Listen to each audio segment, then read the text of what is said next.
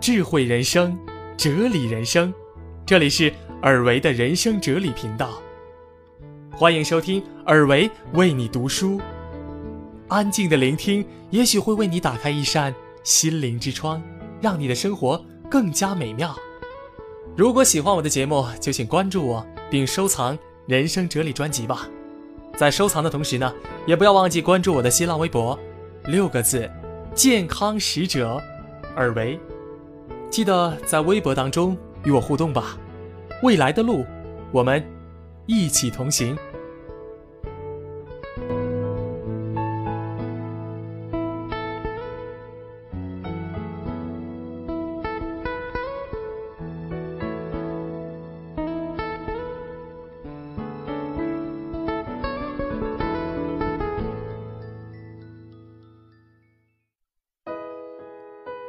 别把孩子。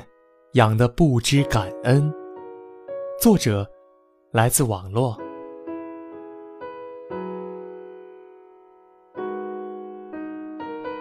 星期天的晚上，饭菜已经上桌，我呼唤着女儿吃饭了。等一下，她答道：“我先吃了。”几分钟以后，女儿走过来看了一眼桌子，问。我的饭呢？伴随着的，是一副愤愤不满的神情。我心里一惊，他的表情，他的诘问，明明在告诉我，你应该为我盛好饭的，为什么不给我盛饭呢？七岁的他有一双好手，他明明可以自己盛饭。为什么觉得我理所当然必须要替他盛饭呢？我立刻找到了原因。虽然我一直警告自己不要替孩子做太多，让孩子学会为自己负责，但是我仍然和很多家长一样，不知不觉替孩子做的有点多。以前我一直替他盛饭。以至于他认为盛饭这件事儿是家长应该为他做的，所以他不但不感激我一直以来替他盛饭，反而因为今天没给他盛饭而不满意了。是啊，既然是家长应该做的，他为什么要感激呢？我意识到，这是在助长女儿的受之无愧感。受之无愧，是指某人觉得别人欠了他东西，或者认为别人必须给他特殊待遇。有这种倾向的人，认为别人应该给他想要的事物，别人给了，他觉得那是人家应该做的，他不知感恩。如果别人没有给，他就认为别人太不应该了，于是就心生不满和怨恨。受之无愧感强烈的人，可能会变成一只白眼狼。前不久，在网络上看到一个帖子，发帖人小 A，十岁时父母相继过世，年长他二十岁的姐姐将他抚养成人，并供他上了大学。后来他考上了公务员，姐姐在工厂上班，姐夫在学校门口摆一个小地摊。现在姐姐退休了，退休金每个月是一千八百元。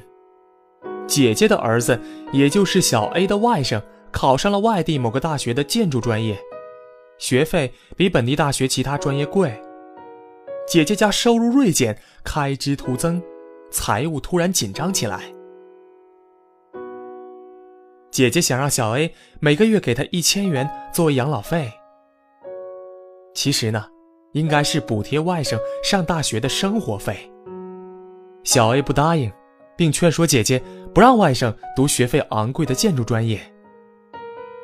姐姐一气之下，扬言小 A 不给抚养费就要告他上法庭。小 A 问：“如果姐姐将他告上法庭，他需不需要承担抚养费？会不会对他的前途造成影响？”他还特别强调。姐姐只是将他养活大，对他没有对外甥好。至于如何不好，他举例说：，二零零三年上大学的时候，姐姐每个月仅仅给他三百元的生活费。言辞之间，很多对姐姐的不满，毫无感激之情。姐姐将他抚养成人，并送去上大学，小 A 本应该心怀感激，知恩图报，他却认为姐姐、姐夫做的还不够。说实话，我不熟悉法律，不知道法律上这位弟弟有没有义务赡养姐姐。但是从朴素的人情道义来看，滴水之恩当涌泉相报。面对抚养自己十几年，还送自己上大学的姐姐，在她遇到困难时，有什么理由不去帮帮她呢？我替这位姐姐感到悲伤。带着弟弟出嫁，本来就不容易了，多年的辛苦，竟然养出了一只白眼狼。我可不想将女儿养成白眼狼。我养育她是我作为家长的职责，不图她的回报。但是，如果她长大了，认为我替她做的一切都是理所应当的，如果我哪一天做的少了，或者是不做，他就怨恨我。如果发生这些，那是我的悲剧啊。于是我告诉他，刚刚我反思了一下。可能是我以前一直替你盛饭，使你觉得为你盛饭是我应该做的。我觉得这样不好。从今天开始，盛饭就是你自己的事儿，应该是你自己盛。从那以后，我更加警惕是否替他做了太多，经常提醒自己不要替他做他分内的事儿，并且将一些家务分配给他。让他承担起家庭一员的责任，在我们劳动的时候邀请他帮忙，让他体会一下我们劳动的辛苦，教导他表达感谢。如果他表达了感谢，他会得到更多；如果他没有感激之心，下次我不再替他做那件事儿。物质方面减少满足，让他懂得，并不是他想要任何东西都可以立刻得到的。我看到许多父母在不知不觉中正在培养着白眼狼，他们替孩子做的太多，上学或放学的路上，大多数孩子的书包都由父母背着，孩子心安理得的空着手走，衣来伸手，饭来张口，不用干家务，只要搞好学习就够了。还有物质享受被过分的满足，很多小学生啊。有了自己的手机，有了自己的高级电脑，这些都是在助长孩子的受之无愧感。今天，他认为你应该为他背书包、买手机，那么明天他就会认为你应该为他找工作、买车子、买房子。如果有一天你给不了他想要的，他就要心生怨恨了。说到这儿。我想起了几年之前在机场杀害母亲的留学生，我就不说他的名字了。他留学日本五年，从未打过工，学费、生活费都靠母亲每个月七千元的人民币收入来支出。母亲四处举债，实在拿不出钱，他竟在机场捅了前来接机的母亲九刀。二十四岁的青年本应自立，靠自己的打工解决留学费用，但他心安理得的享受着母亲含辛茹苦提供的温室生活。当母亲拿不出钱，他不念亲恩，那满腔怨恨化作了九刀。